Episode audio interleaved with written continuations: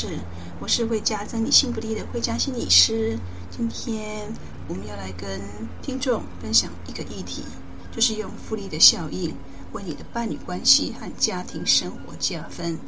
最近有一本很夯的书，那这本书呢，作者叫做 Darren Hardy。那这本书的作者呢，他用个人自身的经验去说明复利的好处。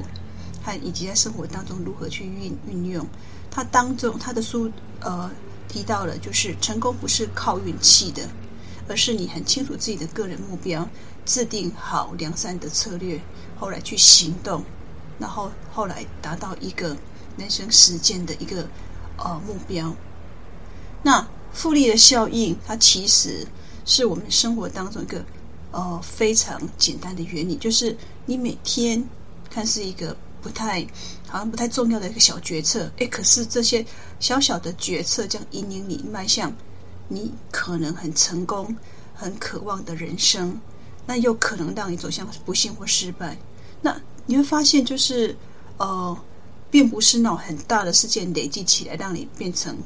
呃，很大的功效，而是有成千上个，就是在你迈向成功的道路上面，你会做了无数个、数千个呃小小的决定。那这小小的决定呢，慢慢造就于你后来变成平凡或是卓越。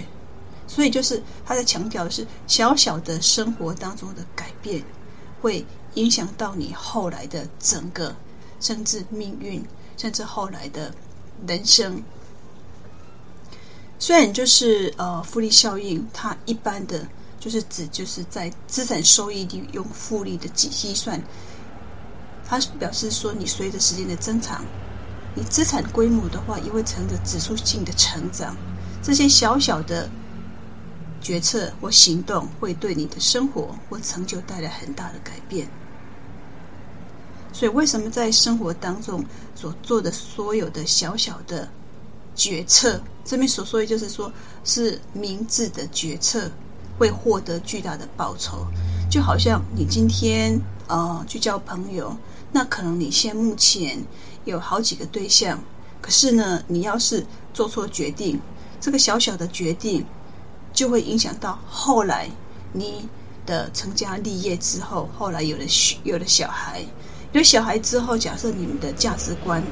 还包括有可能你的另外一半跟你的家人关系可能不睦，就会产生一一一连串的影响。包括后来可能，呃，小孩因为长期在爸爸妈妈的冲突之下，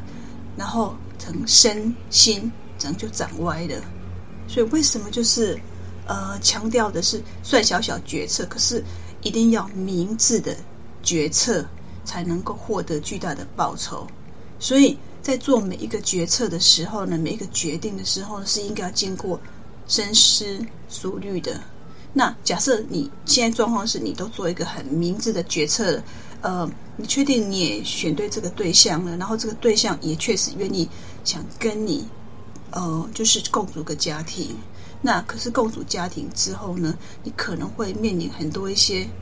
呃，就是摩擦。那这些摩擦产生之后呢，你到底要怎么去让彼此之间的期待能够走向一个比较能够呃彼此互相妥协，但是能够让你的生活，让你选择的家庭能够呃走下去，而不是后来到最后走不下去之后离婚。我会觉得这个整个小小的决策呢，呃，会影响到后来，但是其实这中间。你有没有给双方一个机会去呃调整、去改善或是沟通？我觉得这是在关系，就是尤其是伴侣关系或家庭生活当中很重要要去思索的。也就是说，我们做的决定呢，会影响到后来的生活、后来的关系。那虽然那本书比较应用在的是。理财、金融、投资，但是其实它用在生活上面，它强调就是你每天微小的决策跟改变，那累积起来的影响是很可观的。就好像就是一个用利滚利的概念，运用复利的计算，让那个利息继续升息。那假设呢，你用爱的方式，用比较呃时间性的每天的小动作，像比如说每天出门呃会跟你的伴侣有 kiss by 然后回到家也会呃主动的呃帮伴侣跟伴侣一起共同做家事，一起打理你们的房子，然后假日的时候也能够假设你们需要共同去处理你们的花园，也愿意共同一起来，都一起来做。那这样子做这个决定者，而不是用你大男人的自尊要求对方去做，然后你却在旁边享受。所以呢，假设双方都是愿意共同以这个家庭更好的概念出发的话，你们就会愿意做一些小小改变，比如说你愿意。摒弃你的大男人自尊，而能够跟老婆同样都去有有工作，但是你愿意就是跟老婆一起共同来分担 share 家庭。那这样子的话，你们都做了一个各自让让步的小小的决策，就是愿意以这个家让这个家更美好的概念出发的话，那这些小小改变一开始可能很痛苦，或许你从小到大没有被要求要做家事，没有。被要求要呃跟另外一半共同去分担一一起处理家务，但是这时候小小的改变对于对方来说的话，他会觉得哎，你是还蛮愿意跟跟他共度一生的，而且愿意这样去学习，即使在你的呃原生家庭里面并没有这样子的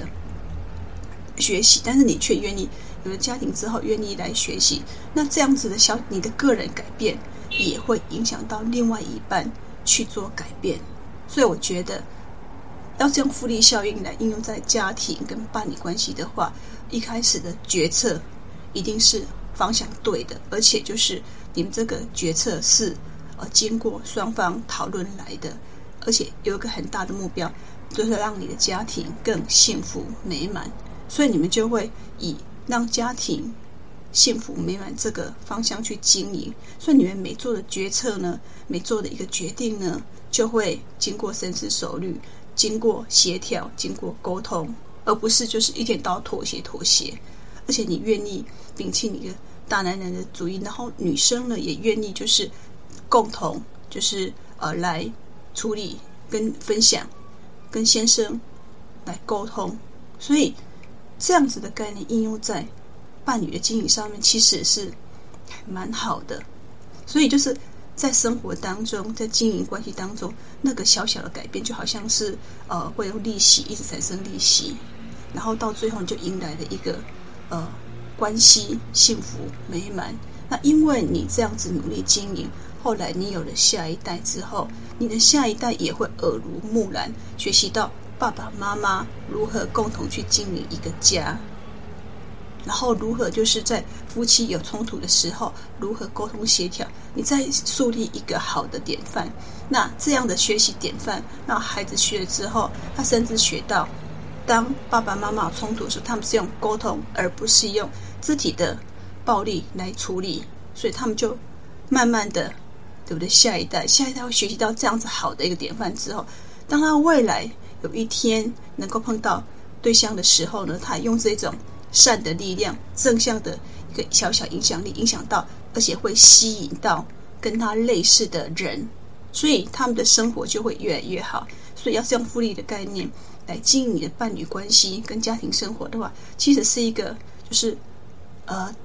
慢慢改变的一个过程。而且这个改变不是只有你们这一代而已，它会影响到下一代，而且下一代之后会越来越好。所以呢，用一个良善的一个目标。去经营你的婚姻，去经营你的家庭，不是只有你这一代获益，包括你的下一代也会耳濡目染受益。所以我是觉得用利滚利，然后一个正向循环的方式，其实是蛮好的。好，那我现在呃今天的那个呃节目当中总共四十五分钟，呃我会呢就是用一些呃可行的一些呃算是目标。然后呢，这些目标目标当中呢，会呃把它拆成一些呃小小的目标，然后告诉你说这些目标如何在生活当中去实践，然后可以怎么做，可以怎么说。因为关系的经营不是只有就是听而已，你一定要会行动。那行动的话，可以怎么做，然后可以怎么说？我会觉得那是需要练习来的。所以你会发现那些呃夫妻关系经营得很好的，我发现他们都是有呃认真在经营，而不是就是都不去经营。他们甚至也会制造一些惊喜，甚至在生活当中有些仪式。这些让他们的生活，让他们的幸福，让他们的关系都能够加温。所以我觉得很重要，就是呃双方有个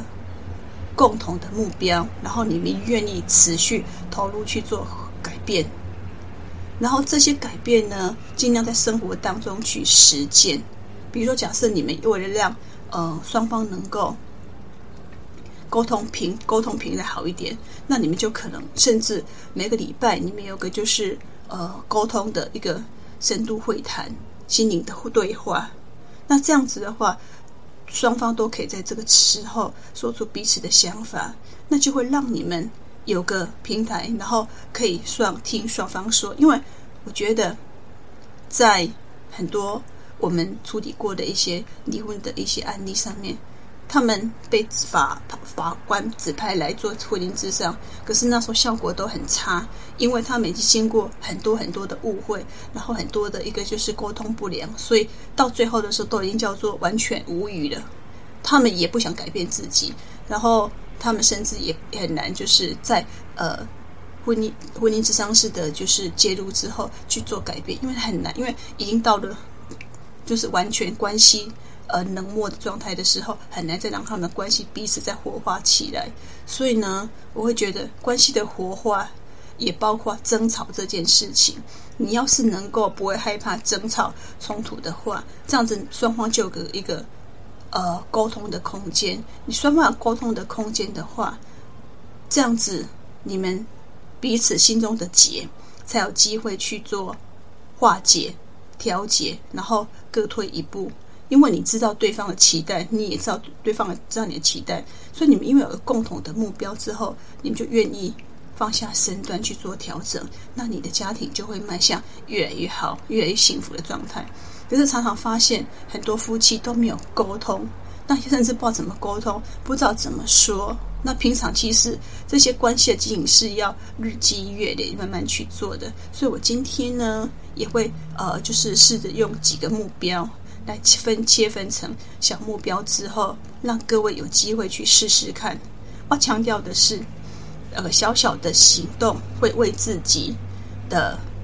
婚姻关系、夫妻关系会带来就是慢慢的改变。因为我们的家庭是一个系统，当你做改变之后，对方他并不是呃完全没有感受，他是会感受得到的。他发现你有改变之后，他慢慢也会愿意。放下身段去做改变。当你的呃，就是改变被对方看到之后呢，对方的回应是好的，那对方的回应好的时候，也会让你愿意再去多做点改变。那这样子，再让你的呃原生家庭的父母看到，啊，你们夫妻是很和谐的，那双方的原生家庭也会更好哦。因为，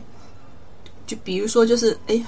男生的爸爸妈妈看到女生的爸爸妈妈就会夸奖：“哎，你的孩子教的真好，所以他们的婚姻经营的很好。”这都是环环相扣的。所以呢，呃，为什么大家要以一个呃更好、一个更好的态度去经营婚姻？那你们的婚姻就会越来越好。强调的是小小的改变带来婚姻上面更大的一个就是幸福美满。那这样子的一个改变呢，需要是双方共同愿意一起来的。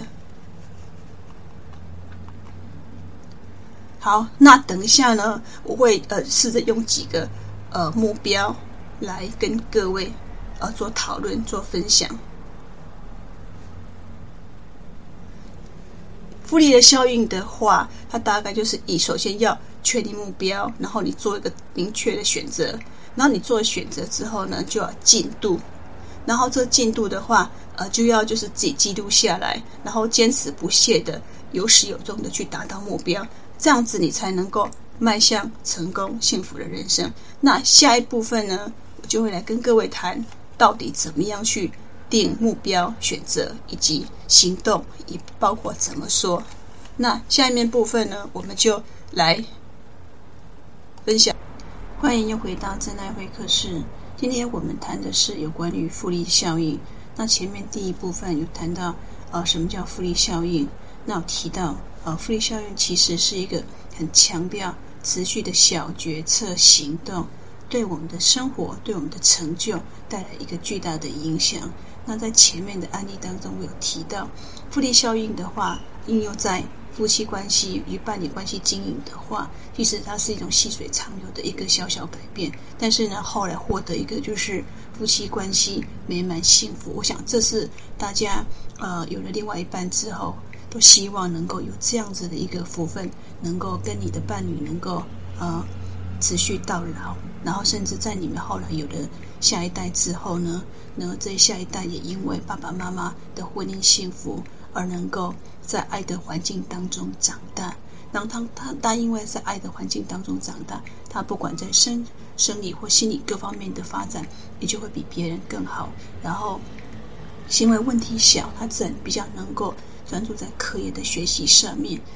然后也能够在他的人生道路上面走得比较顺利。所以，其实复利的效应应用在我们的伴侣经营上面的话，其实它是可行的，而且呃。非常的那个效益非常大，但是，这个小小的改变要来自于夫妻双方或是伴侣双方愿意去做一个呃改变。那这个改变呃一定要改变过去呃你的刻板印象，包括就是你的传统观念，这样子的话才能够让夫妻双方男女平等的概念能够在你家落实。那这个落实之后呢，不是只有你跟你的另外一半在你那个婚姻当中受到。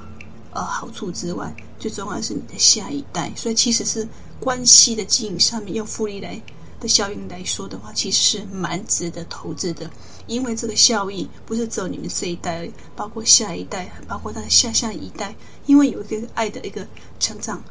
当中，慢慢慢去茁壮，他的身心灵是各方面比较没有问题。而且能够聚焦在学习上面，能够持之以恒的学习，所以到到最后带来的呃成效也是蛮客观这种以利滚利的概念，其实是蛮好的。好，那这一部分呢，呃，我再强调一下，呃，就是我们可以通过一些什么方式来做来达达到复利的效应呢？我先说一些，就像比如说平常。呃，伴侣之间在表达爱意跟感激的时候，呃，就是不要延迟，你就马上去做，马上给对方回馈，让表达对对方的感激，让对方呢能够信任关系更加稳固，让你的亲密关系呢能更加友好。所以，经常性的表达爱意跟感激是挂在嘴边，永远都不嫌多的。所以有人会说啊，都老夫老妻，干嘛还要就是说，哎、啊，说谢谢呀，我好爱你呀，我真的很谢谢你，就是愿意为这个家庭付出。这个好像听起来有点肉麻，可是做多了只会更好，不会更不好。所以呢，经常性的表达爱意跟感激，或许你的这一代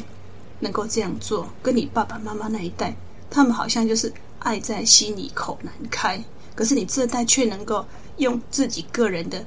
呃，就是愿意。去做这样子的改变，经常对对方表达爱意跟感激。我在猜，就是即使你的另外一半原本是很木讷、很寡言的，他即使没有对你就是有做出比较更激烈的回应跟感激，但是他在爱在心里面，他会觉得，嗯，这段婚姻、这段婚姻关系，他是觉得很愿意跟你共同下去的。然后，那个美好的经验是要去共同累积的。像你们可以定期安排一些有共同的兴趣，像比如说全全家人去爬山啊，全家人去旅游，然后包括这个行程的规划是可以全家一起来规划的。像我记得我们孩子还很小的时候，我们就会呃规划去国外，像美国的美国加拿大，那我们就会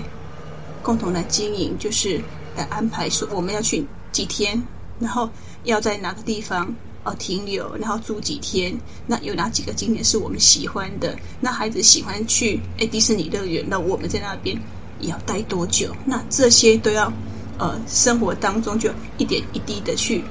做，而不是就是一个人安排，然后其他人全家都去，可是好像没有什么参与感。所以我觉得共同一起做什么样的事情，共同来规划什么事情，那是一个美好经验，然后美好回忆。那这些都是在生活当中要点点滴滴去做的，而不是把行程全部交给旅行社，然后旅行社就告诉哦去哪边去哪边，好像就是。呃，上车就努力的睡觉，下车就只拍拍照，好像感觉没有什么样的呃亲身感觉，所以觉得就是共同的一个经验，一个回忆美好，那些东西都可以，就是透过呃在生活当中慢慢一点一滴的去实践，所以呃你们因为每年都去创造这样美好的回忆，所以你们的关系会越来越好。第三个。就是呃，我觉得每一对夫妻都一定会吵架。你要不害怕吵架，愿意积极有沟通的心态，然后碰到事情又愿意说，而不是怕躲起来、藏起来。所以，或许你们彼此之间就应该要有一个沟通的平台，就是呃，某一个礼拜有一天，这时候你们都可以说心事。那不管孩子也是这样，大人也是这样。那这样子的话，你们就可以。呃，比较没有心里面的一些障碍，大人也习惯就是跟对方、跟孩子说他现在心里面的感受，所以说心里面的感受，说心里面的话，这些我是觉得需要学习的，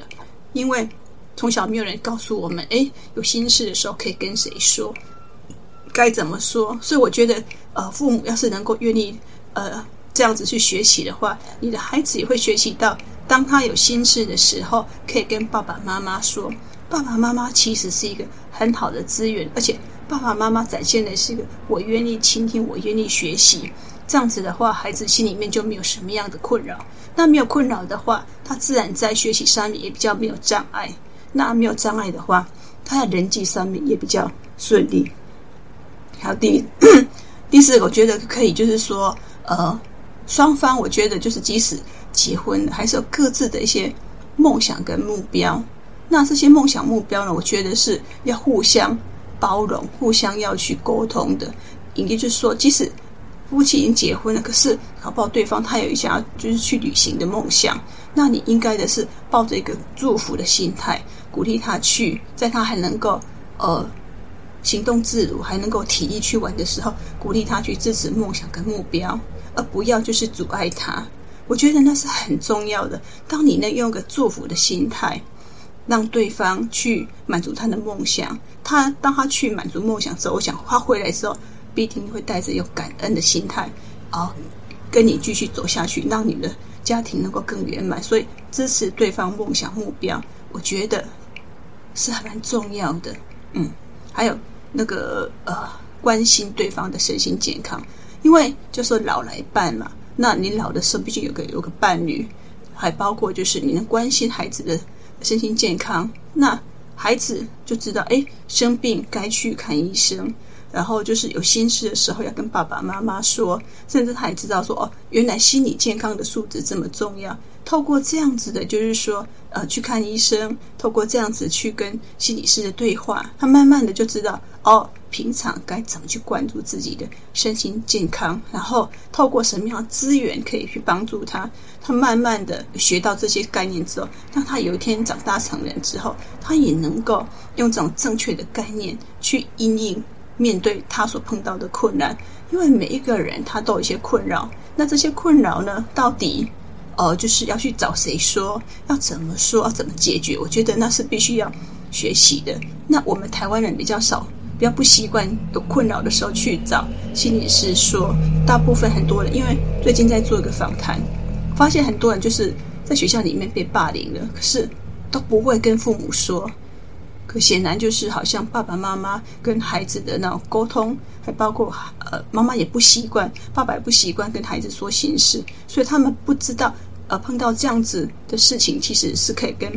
爸爸妈妈求助，也或许就说，他们觉得好像习惯报喜不报忧，所以不习惯跟别人说心事。我觉得这是很需要学习的，因为人不可能一辈子都故作坚强，我们有脆弱的一面。可是，当我们能够在脆弱的时候找个人说一说，整理好自己之后，再再让自己有能量，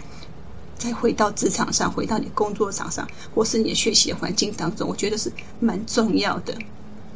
反正就是在夫妻的关系，在一个家庭经营关系上面，我觉得微小的改变就是用行动去带来的长期效应。每天学习一点新知识，每天学习一样怎么去经营夫妻关系，我觉得是很重要的。那这些夫妻关系的小小改变，呃，还包括亲子之间的小小改变，是要长期才会看到那个效果的。或许你一开始的话，比如说你会限制孩子去玩手机，那可能会有些冲突。那孩子当他去学校的时候，他发现，哎，他的同才好像可以玩整个晚上玩三四个小时，可是他却只能玩一个小时。或许他会有些冲突，可是这样子延迟享乐，去让他能够多花一点心思在他的课业上面，那他的课业不会落掉。所以到最后呢，他也慢慢的感受到。哦，原来爸爸妈妈对我的限制是为了让我更好，因为我玩游戏的话，那只是多巴胺的瞬间快乐满足。可是我今天一个小时，等到再过一个月之后，或许要两个小时才能让我的多巴胺能够达到快乐的感觉。那像这样子的话，呃，一定会影响到你的课业的学习，包括你的专注度。所以呢，有个很重要的概念就是要延迟享乐，要延迟。去做让你开心快乐的事情，事实是为了要让后来的事情能够变得更顺利。因为学生的本分还是读书，但是你的本分假设乱掉，就是以打游戏为主，而不是读书的话，那课业必定落掉。课业必定落掉之后，随着国一落掉，国二落掉，到了国三的时候就很难补。那国三的课程还是照常要进啊，可是你国一国二落掉之后，在国三就很难补回来。所以为什么就是？要延迟享乐，然后投资时间能够越长的话，那个复利效应才会越来越明显。好，那我现在开始讲一个，就是有关于呃，假设我们那个在经营伴侣关系上面的话，我们设定的目标是培养良好的沟通习惯。那沟通这件事情是非常重要的，这是必须学习来的、练习来的，它不可能。马上就是哎，看了之后就会的。因为我曾经带着孩子，呃，带着就是一些家长学习怎么跟孩子沟通。当他们坐下来的时候，好像似乎不太习惯，因为我们华人不太习惯爸爸妈妈跟孩子开一个家庭会议，他也不善于就是呃，在爸爸妈妈面前去说出他真实的想法。所以沟通是需要学习的哦，因为有沟通，我们才会。知道对方的想法、对方的感受跟需求，那在沟通的过程当中，你们会慢慢取得一个共识，慢慢取得一个期待。这样子的话，你们就会各退一步，找到一个平衡点。然后这样有这样子一个好的习惯方式呢，哦，就会慢慢建立信任、理解跟支持的态度。那沟通其实不是每次都很顺畅，有可能比如说。呃，每个人因为有各自坚持的点，所以呢，沟通一定是各去，一定是各自退让一步，但是至少自己的需求跟对方的需求取得一个平衡点，所以它是需要练习，慢慢练习来的。所以我觉得每一天呢、啊，可以可以就是比如说每天花个十分钟，呃，在就是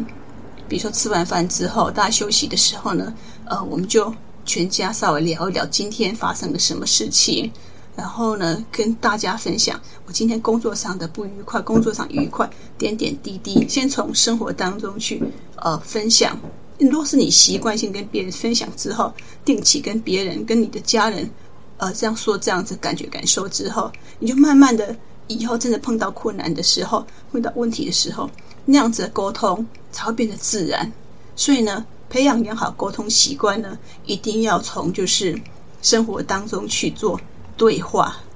那在对话过程当中要怎么做呢？我觉得倾听跟表达，让孩子学会怎么听话，让爸爸妈妈学习怎么听孩子说。然后表达的时候呢，要避免就是以呃评评断式的方式去评断对方。所以我觉得呢，有个很重要的，爸爸妈妈常常会做一件事情是，爸爸妈妈在洗碗，爸爸妈妈在在看电视，或是说在看报纸，但是孩子会过来跟爸爸妈妈说他今天需要发生什么事情。这时候呢，我觉得很重要的是，爸爸妈妈一定要放下手边的工作，跟孩子面对面的听孩子说。所以，倾听这件事情是非常重要的。那我们下一部分呢，再来继续说哦，到底要怎么样来呃进行下面的沟通，还包括倾听呢？欢迎又回到真爱会客室。哎，前面我们谈到，呃，假设夫妻双方、伴侣双方，他们定了一个目标，叫做培养良好的沟通习惯。然后我前面有第一个部分有谈到，我们把那个目标就是变得更小，就是我们从倾听、表达、学习开始。那要怎么样去倾听对方呢？就是当对方说话的时候呢，我们要眼神看着他，然后用一种就是我在听，我欣赏你，愿意告诉我的那种心态，这样子看着他的时候，而不带任何的呃，就是批判。我觉得，诶，对方是愿意说的。当你能够做到这种程度，而且在对方说的时候不打断、不批判，那这样子孩子也学到哦，原来我在听别人说。感觉感受的时候呢，我要学习去听，而且让说话的人感觉到他是想法是有被尊重接纳的，他感觉就是有在呃把自己的想法说出来，那是很重要一件事情。当爸爸妈妈能够做这样子表达的时候呢，诶，孩子呢就会愿意，当他碰到困扰的时候，他就会说。然后，当他看到爸爸能够用倾听的态度，而不是就是马上就批判说：“哦，你就是哪边没做好，哪边没做，所以人家才不喜欢你啊。”那像这样子态度的话，孩子就觉得：“哦，我说出来就好像就会被人家批判，那我干嘛要说呢？我其实只是想把我碰到的问题说出来。”那爸爸妈妈的倾听就很重要的。那表达呢，你就是要学会哦、呃，用正向的语言去回应，像比如说。我能理解你感到很困扰，这听起来很困难。那你希望爸爸妈妈怎么帮你呢？那像这样子的语言，就是带着就是我用呃一个正向回应的方式去回应你。我不批判你所说的，我能够发自内心去理解，站在你的位置去想，你碰到这个问题真的很困扰。那对方愿意说状况之下，你也愿意来协助。但是呢，你更期待的是对方说出来之后，或许他可以先说说他的想法，他希望如何被帮忙、被协助。那这样，当你能够这样说的时候呢，你的倾听跟表达就有发挥的正向的效果了。所以呢，爸爸妈妈平常沟通就应该要倾听，然后表达良善的意图。那这样子的话，孩子会下次愿意说。还有就是在。沟通当中，我觉得那种表现尊重跟理解很重要的。即使即使就是说，嗯，他表他说的那意见，你们并不认同，但是呢，你也不要去批判、指责、攻击对方，也要试着站在对方的立场，想想看他为什么会这样说，他的背后的目的是什么呢？那这时候你就可以说，呃，我能理解你的观点，他对你很重要。但是我有不同的想法、看法，我们可以试着找到一个平衡点嘛，表达尊重跟理解。我觉得，当你跟伴侣用这种方式，就是不批判，能够表达尊重跟理解，然后我也试着跟你找到一个平衡点。当你能够这样说的时候，我在猜对方也愿意说了，孩子也看到了。那下次的话，他碰到困难的话，他也愿意说。所以其实。表达跟尊重这样子，只要一个人做改变，慢慢的其他人就会感受到，感受到之后呢，每个人要做回应的时候呢，就会觉得，嗯，他的回应是真的是真心为我好，而不是就是批判的。那除了要表达尊重、理解、倾听之外呢，我觉得适当的回馈也很重要，因为当大家能够说出自己想法的时候。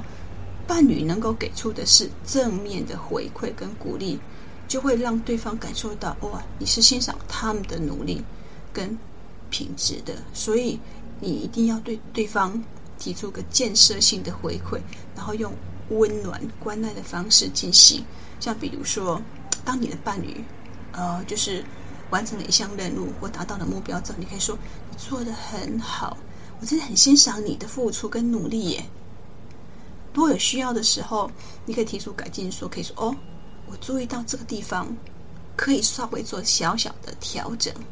你觉得我们可以讨论一下吗？我觉得，当你要是这样能说能这样回应的话，我觉得对方会就很愿意多说一些。然后跟你讨论，那你们就比较能够有一个共同的平台的。所以我觉得适时的反馈跟感谢，然后不吝惜的说出你的呃欣赏跟对方的付出，我觉得是非常非常重要的。那我觉得这种定期的心灵对话，我觉得不是走一次就可以了。我觉得那是在亲密关系，包括呃爸爸妈妈跟孩子，爸爸妈妈跟彼此之间，跟他的。跟你原生家庭的爸爸妈妈，我觉得那是一个深度的一个心灵对话，比较有内涵的心灵对话。那这个定期应该要有个定期这个心灵对话，是你变成个习惯。那这个习惯若是能够落实在生活当中的话，那彼此都彼彼此都知道彼此的那一种就是痛点，就比较不会去踩对方的价值观或是信念或是一些目标。那这样子的话，比较能够连接到彼此的，就是说。呃，对事情的看法，对事情的一些理解，所以我觉得，或许你们可以定每个月可以安排一次，呃，就是心灵对话时间。那这时候呢，大家都可以把你想要就是呃的一个期待、目标、梦想，把它提出来。那爸爸妈妈的对的问话，或是伴侣的对问问话，你可以这样说：你你现在的目标是什么呢？你希望我们如何来支持你？同时呢，你也可以说说自己的目标啊，然后你希你也可以偏抛出来说，那你希望嗯这段时间你有打算要去美国做进修，做短期的进修，那你觉得假设我去美国进修之前，我可以做什么努力呢？还包括要是我能够去美国进进修的那个呃签证要是过的话，那你愿意给我什么支持呢？有没有个共同的目标？其实我这样子想要去美国进修的目标是，呃，让我们的家庭能够有个加薪，然后让我们的让让我自己有小小的梦想能够去实践。那或许你能够说出这样想法跟就是你的期待的时候，我觉得对方是很愿意来，就是来，呃，就是让你能够实践，让你能够成就梦想的。那这样子心灵对话是有意义的。所以说，沟通啊。沟通是必须要有有习惯性的，像我刚才提到，就是态度上面就是倾听、表达，然后能够理解、尊重、接纳，然后给予适当的反馈跟感谢。然后这个习惯是应该是长期、日积月累、有固定性的。你可以有固定的形式，像比如说，呃，一起就是定每个月的某一天，那个晚上你们共同吃一一顿美好的餐，然后吃完饭呢，你们就给。深度的心灵对话，那这样子的话，你就变成好像有个共同的平台。这时候呢，大家都可以说彼此的想法。那这样子的话，你们的关系会更好，你们的理解能够理解，能够得到支持。所以这是一个学习沟通很重要的一个过程。虽然就是一开始的话，大家彼此不习惯，可是一回生两回熟，那我们慢慢沟通的习惯就建立了。那一旦沟通的习惯建立之后，大家就习惯性把自己的问题带在这边，就不会说：“哎，孩子到了青春期的时候呢，都不想把自己的想法、把自己的心事告诉爸爸妈妈。”所以呢，我觉得爸爸妈妈愿意做一个小小的改变。然后你会影响到你的伴侣，你的伴侣受到改变之后，也会影响到你的孩子，会习惯性说心事，而不是藏起来。然后慢慢的学习用正向的语言去回馈爸爸妈妈所为家庭的付出努力。所以我觉得这是非常非常好的一个，就是用复利的概念来学习沟通这些。好，那我再讲另外一个案例哈。假设你们今天定的目标就是持续投资。关系成本，那这关系成本就是指亲密关系当中累积正向的情感，然后正向的互动和正向的回忆。那这样子的话，可以增强我们对关系的承诺，还包括我们对这段感情的忠诚感，还有满足感。这个帮助我们在面对呃每对夫妻都会碰到一些困难点，那当要是假设你们有深厚的呃关系成本的时候，呃深厚的呃亲密关系的时候，这时候你在面对困难的时候呢，就会多一点弹性跟韧性韧性。所以我们可以透过一些小而美的方式来投资我们的呃就是关系资本，像比如说，其实跟前面很，但是就稍微有点不一样。你可以就是对对你的伴侣表达欣赏。然后表达赞美，表达感谢。那这些呢，都是生活当中，呃，用嘴巴就可以说，然后用身体去抱一抱你的伴侣，去对他说谢谢，甚至写个小卡片，其实就会让对方很感动。因为已经很现在这个三 C 时代，呃，甚至你可以就是发个赖贴图，就是表达对他的感谢。我就觉得这些都可以在个细水长流当中的一个小小习惯，就是。不吝惜跟对方说谢谢，不吝惜表达我对对方的欣赏，不管是发 LINE 贴图，不管是呃写 email，不管是写资本的呃感恩卡，啊、或是用嘴巴呃说，或是抱着对方说谢谢，我觉得这些都是很容易做到的，可是却让你们的关系却越来越好，那可以送上一些。惊喜，或是像比如说，现在你可以送对方咖啡，送对方一个喜欢的东西，然后附上你喜欢的卡片，写上你对他的感谢，对他的一些欣赏，然后可以透过一个安排一个浪漫有趣的，有时候去外面吃个饭，是透过外面的一些浪漫的情景，那个有趣的、个创新的跟约会，让你们的关系能够重温。然后你们同时会有个共同性，所以有时候花点去花点钱去找寻浪漫，花点钱钱去让你们有共同的回忆，我觉得其实是值得投资的，并不要说哦，每次当你的伴侣跟你说要去外面吃饭，好贵哦，可是对方对关系是需要经营的啊，你要存着一种感恩的心，然后谢谢对方愿意呃花点钱让你们去呃享受一个美好的时光。我觉得那是值得的啊，所以呢，我认为投资关系，呃，是很重要的一件事情。那一定要透过一些形式，或是说，或是做，那些都是不只会只会留在呃留在认知的层面，没有行动的话，永远都不会让对方啊、呃、感谢，永远没办法在他的脑海里面有深化的效果。所以呢，一定要说出来。做出来，而且不是做做一次两次，可能要做很多次，而且就是呃，不要常常忘记，像比如说一些重要的日子，那些重要的日子的话，应该是全家一起来过的，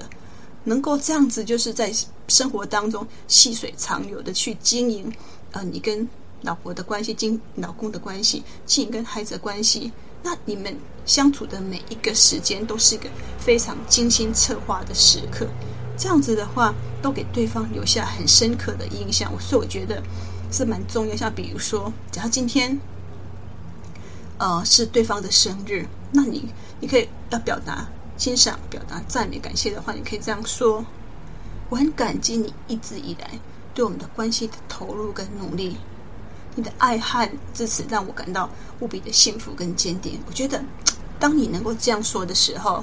或是做成一段，你要是不好意思。对他本人说的话，你可以做成，呃，就是影音录一段话送给他。我觉得这个东西还要是对方说起来的话，他还能够在碰到就是跟你有些冲突的时候，但是一想到你曾经对他说出这样子的让他感动的话，我就觉得你们的冲突就会降低了。那有时候一些小小的礼物，我觉得也会让人带来那种关系愉悦跟惊喜感。那展这样子的话，可以展现。对伴侣的关怀跟重要性，因为其实，呃，夫妻或是伴侣经营久了、相处久了，好像觉得很多形式好像似乎就不重要，但是其实那非常重要。因为有时候你突然精心收到一份就是好特别的礼物的话，虽然那份礼物不是很高贵，可是却让你好像惊喜连连，会永远记得，就是对方对你的感、对你的呃关心跟爱意。所以我觉得那些形式上的东西。绝对不能够废掉。还有就是那个，